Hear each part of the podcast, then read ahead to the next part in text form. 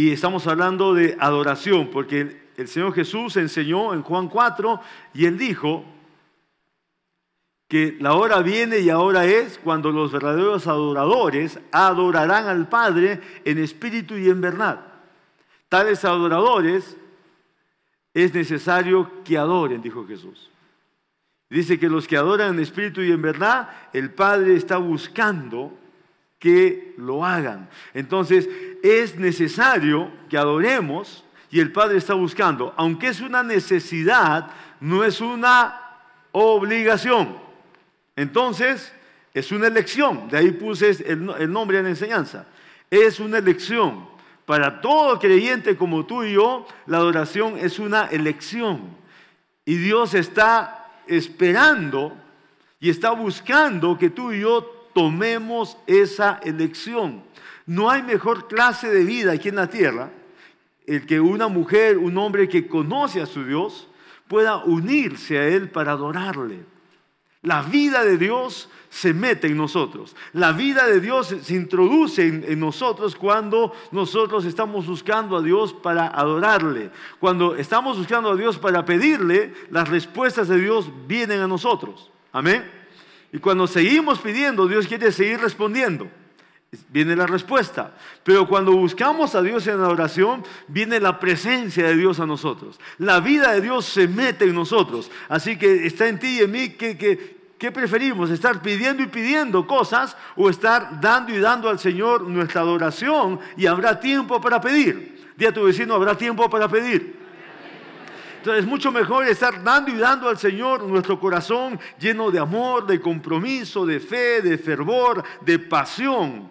Eso se llama adoración. Es mucho mejor dar, dar al Señor lo que tenemos en el corazón y después pediremos acostumbrarnos entonces a pedir y pedir, como mencioné, que en, el cristianismo ahora hay una cultura de pedigüeños.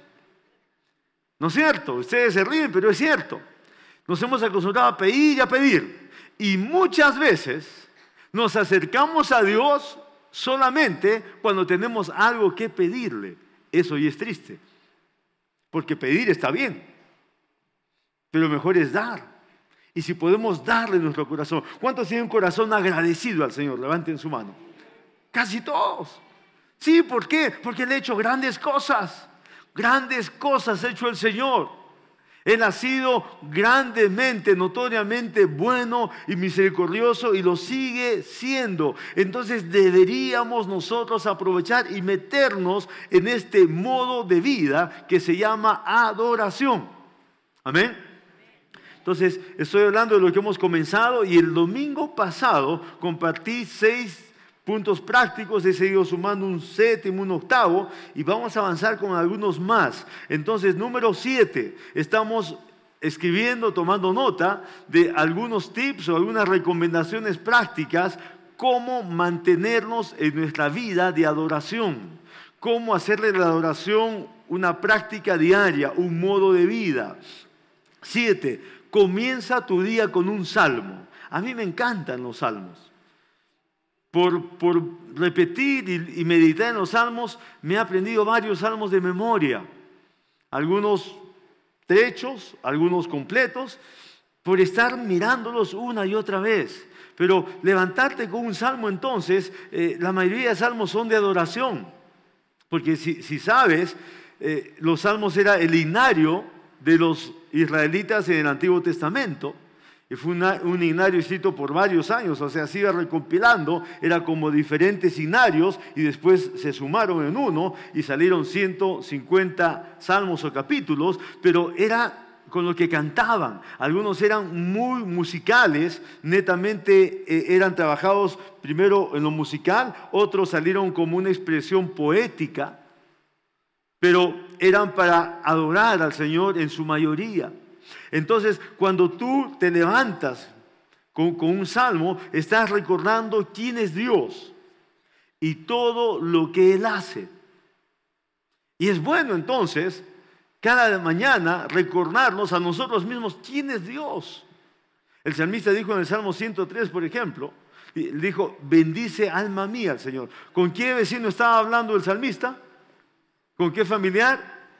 Con su misma alma. ¿Cuántos se hablan solos de vez en cuando? Dile a tu vecino, es saludable hablarte solo. Pero hablarte cosas buenas, dile. Porque si te hablas solo de lo feo que te ves, de tus preocupaciones, del dinero que te falta, no te hace bien. Háblate solo de la grandeza de Dios. Háblate solo de la misericordia de Dios. Háblate solo del amor que Dios te tiene. Háblate solo. El salmista se está hablando solo en el Salmo 103 y él es muy, muy figurativo y le dice, alma mía, ¿cómo estás? Buenos días, alma mía, le dice. Bendice al Señor y bendiga todo tu ser su santo nombre. Le voy a decir, alma mía, ¿cómo te va? No olvides ninguno de sus beneficios. Él es el que perdona todas sus iniquidades. Está hablando con su alma. Tú debes recordar cada mañana a tu alma que Dios es bueno, misericordioso, que Él es el que perdona todos tus pecados. Alma mía, recuerda que Él es el que sana todas tus dolencias. Él es el que rescata del hoyo tu vida. Alma mía, recuerda quién es el que te corona de favores y de misericordias. Recuerda quién es el que sacia de bien tu boca, de modo que te rejuvenezcas como el águila. ¿Cuántos quieren recordar eso cada día a su alma? Tu alma es tu mente, es tu voluntad. Recuerda eso a tu alma y alaba al Señor. Pero así como es hay muchos otros salmos con los cuales tú puedes levantarte cada mañana y recordar quién es tu Dios. Nos hace bien recordar quién es nuestro Dios, porque a veces las preocupaciones, los pesos, los problemas temporalmente nos hacen olvidar de quién es nuestro Dios. Pero la palabra nos hace una vez más recordar quién es Él y lo que Él hace por nosotros. Así que levantarte con un salmo es muy bueno. Y si lo, lo sigues haciendo cada día, es grandioso. ¿Sabes por qué? Porque la Biblia dice que nuestro Dios es el mismo hoy, ayer, hoy y por siempre. Así que si tú cada día alabas al Señor con, con, su palabra, entonces el Señor es siempre el mismo. Tú puedes estar al día recordando con la palabra quién es Dios y lo que Él está dispuesto a hacer para ti. Dice el Salmo, el Salmo 19, versículo 7, dice, la ley del Señor es perfecta y que convierte el alma. El testimonio del Señor es fiel que hace sabio al sencillo. Los preceptos del Señor son rectos que alegran el corazón. Los mandamientos del Señor son puros que alumbran los ojos. El temor del Señor es limpio, que permanece para siempre. Los juicios del Señor son verdad, todos son justos, deseables más que el oro y más que eh, más que el oro afinado y dulces más que la miel y que la que destila el panal. Así es la palabra, así son los preceptos del Señor, así son los dichos del Señor. Entonces cuando tú te levantas y abres tu Biblia, ya sabes qué salmo vas a leer, entonces ya te levantas enfocado. Voy a recordar quién es mi Dios. Y voy a recordar qué es lo que hace mi Dios. Y voy a recordar que mi Dios es el mismo ayer, hoy y por siempre. Así que si lo alabo hoy día con su palabra y tomo un salmo, estoy vigente, estoy preciso. ¿Por qué? Porque mi Dios sigue siendo el mismo que su palabra dice que es. Y vamos a levantarnos entonces y alejarnos de la tristeza, de la congoja, de la pesadumbre. Vamos a levantarnos con la palabra de Dios. ¿Cuántos quieren practicar esto? Amén, gloria al Señor. Punto 8. Entrega con intencionalidad tu día al Señor. Qué bueno que te levantes y desde el inicio no solamente pienses en Dios, sino que le hables a Dios. Dios quiere escuchar nuestras decisiones. Debemos de decirle al Señor lo que nuestro corazón desea. Una buena oración puede ser algo así. Señor, te entrego hoy mi día. ¿Por qué no la hacemos? Levanta tu mano y la, practicamos. Repite conmigo, Señor, te entrego hoy mi día.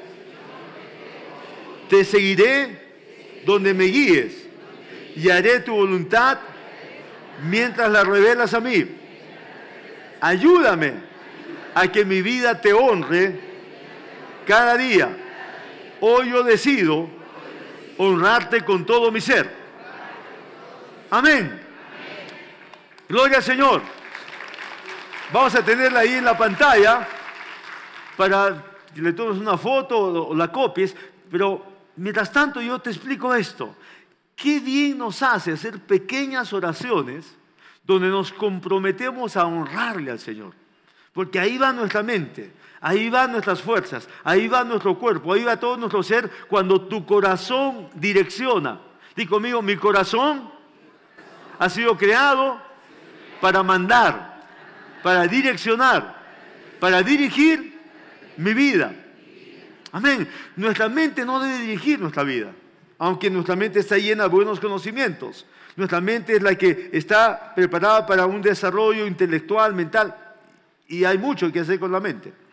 Nuestro cuerpo está creado entonces para que funcione y produzca junto con nuestra mente. Pero quien ha sido creado en nosotros para dirigir es el Espíritu.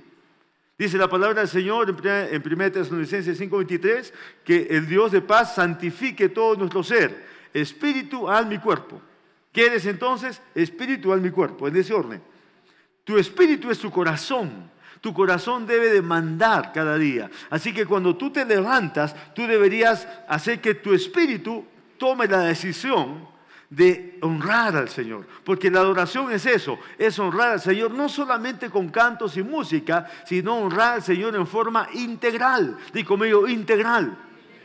Y nuestro espíritu quiere eso.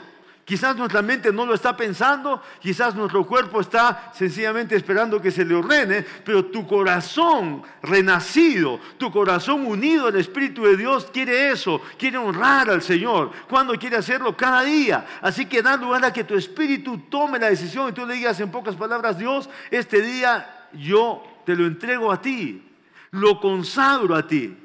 Lo dedico a ti con las palabras que quieras usar, cualquiera de estas puedes recordar, Señor, este día yo lo dedico a ti. Significa que quiero darte lo mejor de mí en este día. En mi mente, en mis decisiones, en mi actitud, en todo lo que haga, Señor, quiero darte lo mejor. Que lo que haga, Señor, en este día te honre a ti. Eso quiero, Señor. Así me comprometo y oras así, eso te ayuda mucho. ¿Por qué? Porque ya estás comenzando el día direccionando qué quieres hacer y cómo quieres honrar al Señor tu Dios. Miren cómo el apóstol Pablo dice en Gálatas 2.20, con Cristo estoy juntamente crucificado y ya no vivo yo, mas Cristo vive en mí. Ese es el punto. Y lo que ahora vivo en la carne o en el cuerpo, en lo natural, lo vivo en la fe del Hijo de Dios el cual me amó y se entregó a sí mismo por mí. ¡Wow! Qué tremenda revelación del apóstol, en la cual podemos vivir cada día. Decir, Señor, aquí está mi vida. Que mi voluntad, cualquier deseo de la mente, de la carne, de las emociones, de todo lo que sea, Señor, que, que pueda ser filtrado, porque con Cristo estoy juntamente crucificado y ya no vivo yo, mas Cristo vive en mí. Y lo que ahora vivo en lo natural, lo vivo en la fe. Digo, vivo en la fe. En la fe del Hijo de Dios. El cual me amó y se entregó a sí mismo por mí. Él se entregó por ti. Como tú no le puedes entregar cada día? Y si lo haces de corazón y comienzas a practicarlo, tus días serán cada vez mejores. ¿Cuánto dice amén? Uno más, nueve. Ve afuera y disfruta la creación de Dios. ¿Cuánto busqué un punto como ponerlo de esta manera? A mí me encanta salir de mi rutina. No es fácil a veces salir de la rutina, pero me encanta salir. Salir cuando yo meditaba en la palabra antes de ser pastor, me iba a cualquier chacrita. Antes habían chacras más cerca, ¿no? Estoy hablando hace más de 30 años. Las chacras estaban más cerca de la ciudad. Ahora la ciudad ha crecido bastante. Pero agarraba cualquier terreno agrícola y me metía. Y la mayoría no había ni que pedir permiso. Ibas y no, no, no malograbas nada, te metías por ahí por un cerquito, un arbolito, algo, y me metía. Y cuando no podía eso, agarraba un parque grande el parque la Perla ahí de las Condes, yo me iba ahí porque era bien cerca de mi casa. Cuando no tenía tiempo, me iba ahí. Estacionaba ahí mi carro y a veces en el mismo carro, o si no salía al parque, me metía en una banca y a veces me pasaba ahí horas con mi Biblia, mi cuaderno, nadie fastidiaba. Estaba ahí escribiendo y anotando las cosas que el Señor me revelaba en mi espíritu. Entonces, ¿cuánto me ayuda a mí y, me ha ayudado en el pasado salir y romper lo, normal del día. Es demasiado fácil distraerte porque hay mucho entretenimiento, hay muchas cosas alrededor nuestras más y más cada día. Las redes sociales, por ejemplo, el teléfono, que a veces no lo soltamos, los medios de comunicación que están en todo lado y las demandas de la vida. Así que necesitamos tomarnos un break, una pausa, un cortecito y salir afuera para apreciar la hermosura que Dios ha hecho. Dios es el mayor artista de todo el universo. Él ha creado una preciosura y cada día podemos eh, observar, a veces levantas eh, tus ojos y tenemos un cielo azul aquí en, Arequipa, no somos serranos, somos montañeses, ¿sabes eso, no? Entonces levantamos nuestros ojos, el cielo está cerca porque estamos en altura y a veces hay tantas bellas nubes combinando con, el cielo azul, que te quedas contemplando y te ganas sencillamente de adorar al Señor. Cada vez que yo veo así, yo adoro al Señor. Las puestas son maravillosas en Arequipa. Las puestas son para tomar fotos y fotos si tienes algo de tiempo, porque son bellas. Y cuando vemos entonces la naturaleza y apreciamos los animales y, apreciamos la, flora y, vemos los diferentes matices y colores, entonces podemos decir como el salmista dijo en el Salmo 8, oh Jehová, oh Señor nuestro, cuán glorioso es tu nombre en toda la tierra. Has puesto tu gloria sobre los cielos, dice el versículo 3, cuando veo los cielos obra de tus manos, la luna, obra de tus dedos, la luna y las estrellas que tú formaste. Digo, ¿qué es el hombre? ¿Cuán insignificante es tu persona? ¿Cuán insignificante soy yo? ¿Cuán insignificante somos todos nosotros cuando apreciamos un poquito la grandeza de la creación de nuestro Dios, la belleza, la exactitud, la variedad, los colores? La imaginación de nuestro Dios y ha hecho tantas cosas bellas para nosotros y podemos decir, Señor, todo lo que has hecho, maravilloso, asombroso, la luna, los astros, todo lo que tú formaste.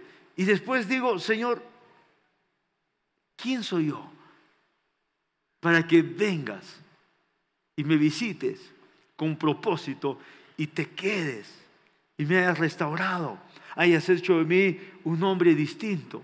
Una mujer diferente. ¿Quién soy yo, Señor, que has quedado? Has dejado tu espíritu en mí para que more, para que me renueve cada día, para que me guíe, para que haga de mí una mejor persona aquí en la tierra. Digo, ¿qué es el hombre para que tengas de él memoria? Y el Hijo del Hombre para que lo visites. Has hecho lo has hecho un poco menor que Dios, dice el original, Elohim. Y por respeto los traductores pusieron un poco menor que los ángeles y lo coronaste con gloria y honra. El Espíritu de Dios nos ha coronado. Tú y yo somos personas privilegiadas, bendecidas aquí en la tierra. ¿Por qué?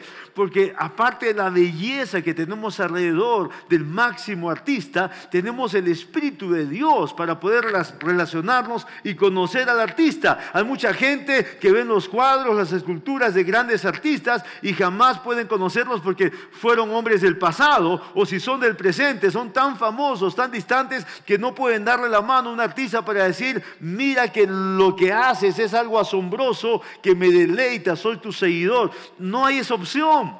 Pero tú y yo tenemos la oportunidad cada día salirnos un poquito de, la caja donde estamos en nuestra mente, salirnos y apreciar la belleza de nuestro Dios y, estar con Él, con el mayor artista, abrazarlo, celebrarlo, darle gracias, honrarlo, adorarlo, porque Él es magnífico. ¿Cuánto dicen amén?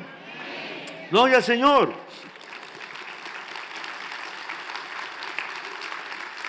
Dice el Salmo 19, los cielos cuentan la gloria de Dios y el firmamento anuncia la obra de tus manos, un día como nunca el otro día, tu grandeza. Hay tantas cosas bellas que Dios ha hecho y hace que se comuniquen a través de la, de la naturaleza. Así que tú y yo debemos de buscarla y adorar al Señor. Punto 10. Recuerda de bendecir al Señor en los aniversarios, cumpleaños y otras fechas especiales. Esta es totalmente una de mis favoritas y la, he escrito con, con un sello importante en lo personal. ¿Por qué celebramos fechas? Porque tiene que ver con celebrar momentos marcados por la gracia de Dios en tu vida. Por eso es importante celebrar. Es la gracia de Dios manifestada en nuestras vidas. Y debemos entonces hacerlo con propósito. Yo les conté que mi esposa y yo tenemos días feriados y mis hijos han aprendido lo mismo. Yo entré vida al Señor un 4 de junio, mi esposa un 12 de enero. Entonces cada uno de esos días, y mis hijos también sus días que, que tienen, lo llamamos nuestro cumpleaños con Jesús, así lo llamamos. Y celebramos entonces, celebramos, nos abrazamos, cantamos, oramos, celebramos. ¿Por qué? Porque es algo para recordar. Otros recuerdan el día de su bautismo en agua, por ejemplo. Entonces, lo celebran. Otros me dicen, pastor, yo recibí a Jesús hace 28 años y ya no, no, me acuerdo. Entonces yo le digo, invéntate la fecha. Búscate un mes que te gusta, búscate un día que te gusta. Y, porque más que, más que el día es el motivo que tú celebras. Así que si te olvidaste la fecha que recibiste a Jesús, saca por ahí tus cuentas, calcula si, si te acuerdas el mes y te escoges un bonito día. A mí me encanta el número 17. Entonces yo he elegido el 17 por algunas cosas que no recordaba. ¿Por qué? Porque te, te, puedes elegir el día, el mes. Lo importante es tu corazón celebrando. Yo recuerdo que entramos a nuestra casa un 8 de mayo. Entramos como inquilinos, aunque Dios sabía que éramos propietarios. Y, y, entonces un día agarré un, un, papel y, y, puse ahí, entonces entramos como arrendatarios aunque él sabía que éramos propietarios, ese era el título, hice un poema. Y entonces, cada vez que me acerco a esa fecha, yo busco mi poema. Y, le doy gracias a Dios, porque todo el poema tiene que ver con dar gracias a Dios, por, porque Él nos permitió comprar esa casa donde vivimos hasta ahora. Y entonces, cada vez que hemos tenido un logro, cuando pagamos esta, esta cuenta, yo les conté el domingo pasado, es una celebración. Teníamos, el, era el 26 de noviembre, y yo le puse a la cuenta cuenta 67, porque teníamos que juntar 67 mil dólares para completar eh, la última cuota. Y siete días antes, personas venían de todo lado trayendo sus ofrendas en forma desesperada. Venían corriendo hasta de otras ciudades, venían corriendo. Y yo vi que entraban los sobres y los sobres y los sobres. Y yo agarré a dos líderes y dije, vamos a contar. Y, siete días antes ya completamos la cantidad. Y después de eso la gente seguía llamando. Y entonces dijimos, vamos a, abrir otra cuenta para, para ahorrar para lo próximo que vamos a hacer en la iglesia. ¿Por qué? Porque Dios mostró su gran fidelidad. Entonces, celebramos esas cosas, amén. Las celebramos con mucho amor, con mucha gratitud. Así como el pueblo de Dios celebró la Pascua, el día de la fiesta de los tabernáculos, la fiesta de las cosechas, tenían siete fiestas anuales y tres de ellas eran mucho más importantes, pero en las siete paraban, eran feriados. Dios dijo, dejen de trabajar tres días, dejen de trabajar siete días y celébrenme, que quiera. Dios quería que que le adoraban a Él, pero también era una celebración entre las personas. Tenían comidas especiales, tenían actos especiales, la familia se juntaba. Entonces, todo lo que puede celebrar, así sea un día, así sea laborable, pero si hay un motivo por celebrar, celébralo. Dile a tu vecino, tienes que celebrar. Lo que no se celebra, se pierde. ¿Saben que a veces tú preguntas a un amigo, ¿y cuándo es tu aniversario de matrimonio? Y se olvidaron. Y la mujer le mete un codazo que va hasta las costillas. Lo penetra, eso pasó con un amigo. Me dio pena haberle preguntado. Tartamudeó y se olvidó realmente. Y la mujer le dio un codazo muy delicado. Yo sentí que penetró dos costillas. Casi suena. Dije, ¿por qué le pregunté? Pero, pero así pasa. Lo que no se celebra se olvida.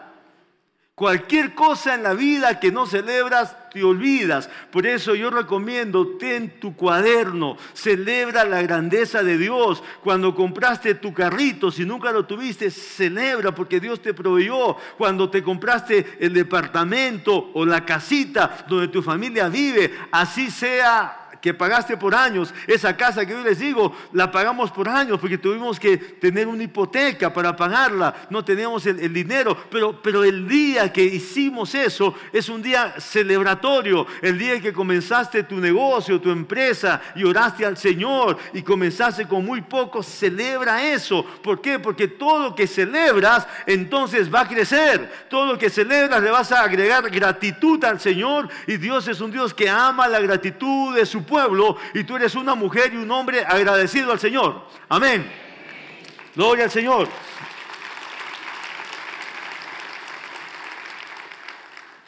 Punto 11. Adora a Dios al amar a las personas cerca de tu vida. ¿Quiénes son los que están más cerca de ti?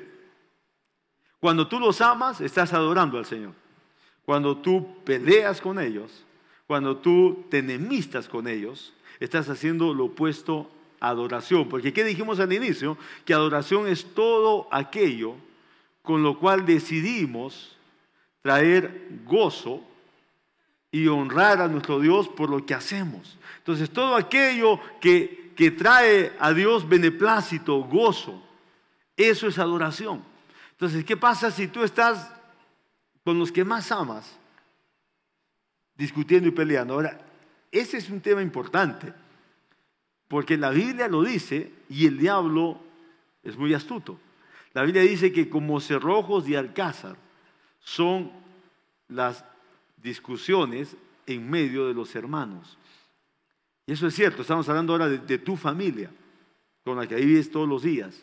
Entonces, cuando hay cosas que han dañado, que han ofendido, que han causado heridas, entonces a veces los esposos o los hermanos, los hijos, a veces no tratan de dar solución porque se sienten muy heridos, muy lastimados.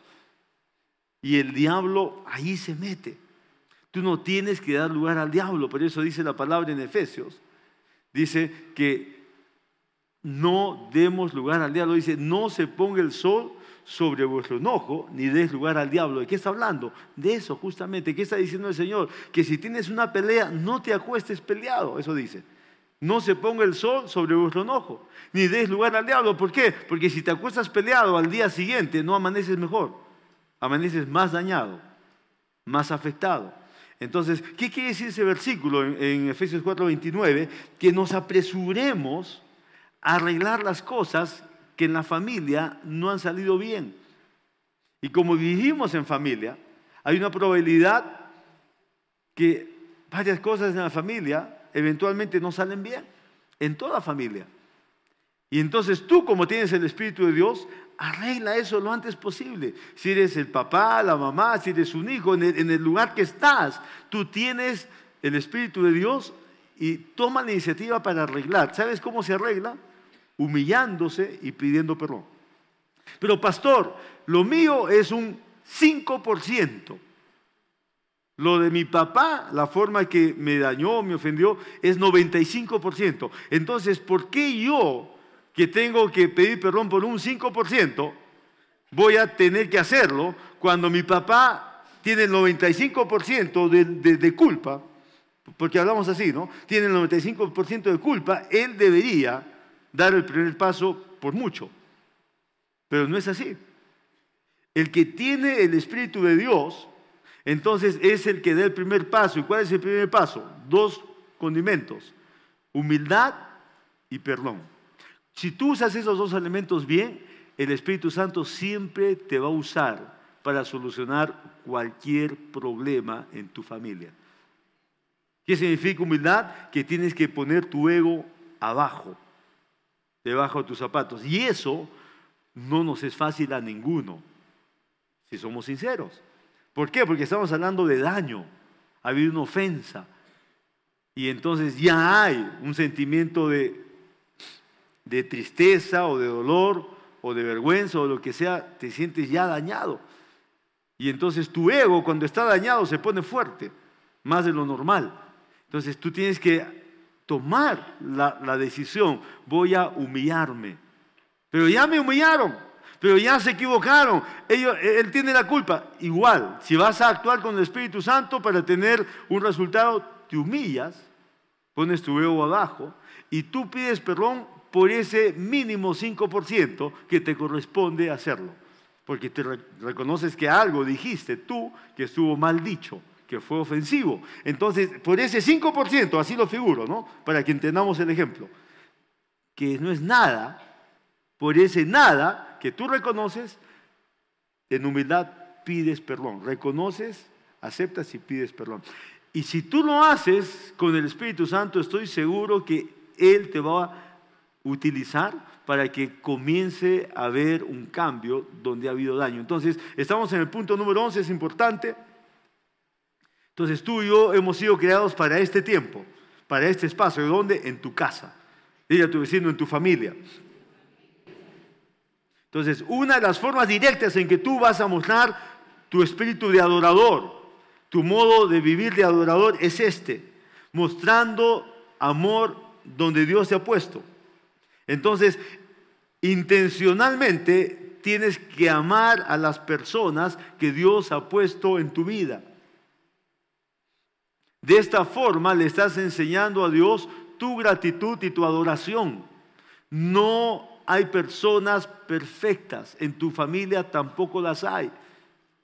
Tu cónyuge no es perfecto ni perfecta, no existe en toda la tierra. Entonces, ¿qué tienes que hacer? Saber, yo tengo el Espíritu de Dios, voy a, dar lo mejor de mí y voy a ser agradecido a Dios. Mientras más agradezco a Dios por mi marido, que es terco, que hasta viniendo a la iglesia me está haciendo problemas, me está molestando, pero aún así doy gracias a Dios por él, porque mientras más le doy gracias a Dios por él y más me dispongo a llevar adelante bien mi relación, estoy adorando a Dios y Dios está, está grato, está viendo mi vida con agrado. ¿Por qué? Porque le estoy adorando. ¿Cuánto dicen amén? Se lo damos fuerte al Señor.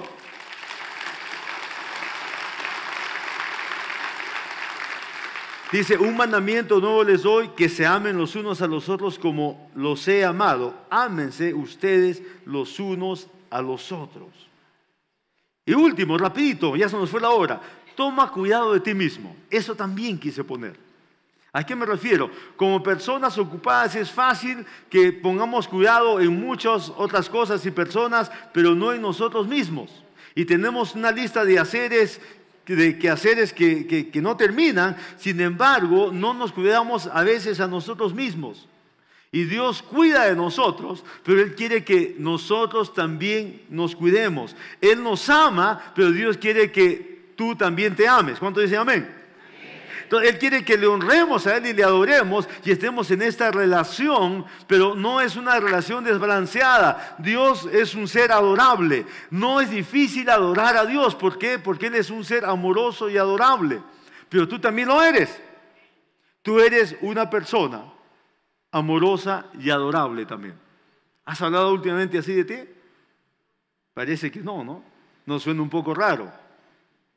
Que, que, tú digas de ti mismo, yo soy un hombre amoroso, prudente y adorable, o una mujer adorable, amorosa, pero Dios quiere que nos cuidemos, que mientras le adoramos a Él y le servimos a Él, también nuestra vida vaya siendo cambiada y nosotros nos convirtamos también en seres fáciles de adorar a Dios, pero también fáciles de, de, amar a otros y por amar a otros la gente nos va a comenzar a amar. Tu casa va a querer amarte y respetarte, tu casa va a querer ponerte en el lugar apropiado. ¿Por qué? Porque tú estás moviéndote en el amor del Señor y cuando haces eso debes cuidarte a ti mismo. Dile a tu vecino, debes cuidar de ti mismo. Para que seas un buen adorador y, adores largo tiempo, debes cuidarte a ti mismo. ¿Qué debes hacer? Debes cuidar tu salud. Debes cuidar tu descanso. A veces dormimos pocas horas. Y a veces dormimos pocas horas en la noche y digo, voy a recuperar el día siguiente y no recuperas nada. Y a veces se te pasa toda una semana pensando que vas a dormir un poquito más una noche y no no logras hacerlo. A veces no sucede eso. La alimentación es otra cosa importante.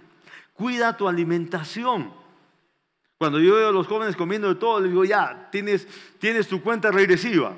Va a llegar el día que no está muy lejos, que vas a entender que ya no puedes comer de todo. ¿Por qué? Porque tu cuerpo es templo del Espíritu Santo. Y tenemos que cuidar nuestro cuerpo cada vez mejor.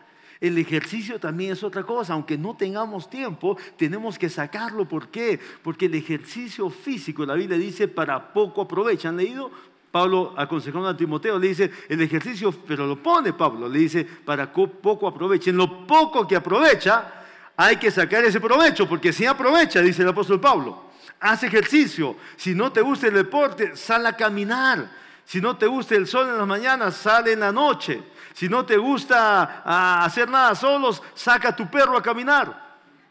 Si no tienes perro, consíguete un gato. Y como el gato no camina, lo cargas y haces un poco de ejercicio. Pero haz algo que tenga que ver con cuidar tu cuerpo. Los jóvenes también, desde jóvenes, tienen que cuidar su salud. ¿Por qué? Porque queremos ser adoradores de la mejor manera. Cuando uno está un poquito enfermo, hasta se van las ganas de adorar. ¿Sí o no? Entonces, cuando uno está preocupado en la salud, entonces ya la salud y la preocupación toma un espacio cuando Dios quiere que ese espacio sea tomado para que le. Así que en todo tiempo, separa tus prioridades y mantén tu enfoque y tu corazón, porque tú has sido creado para alabanza de su gloria. Eres una mujer destinada a vivir una gran vida adorando a Dios. Eres un hombre señalado para tener una vida de victoria, porque te conviertes en un adorador y todo te va a salir bien ¿Por qué? Porque el que adora a Dios tiene el respaldo de Dios, tiene la gracia de Dios, tiene el poder de Dios, tiene el amparo de Dios, el favor de Dios y te va a ir bien en esa vida. Sé un adorador y no cambies tu lugar. Quédate en ese lugar de adorador.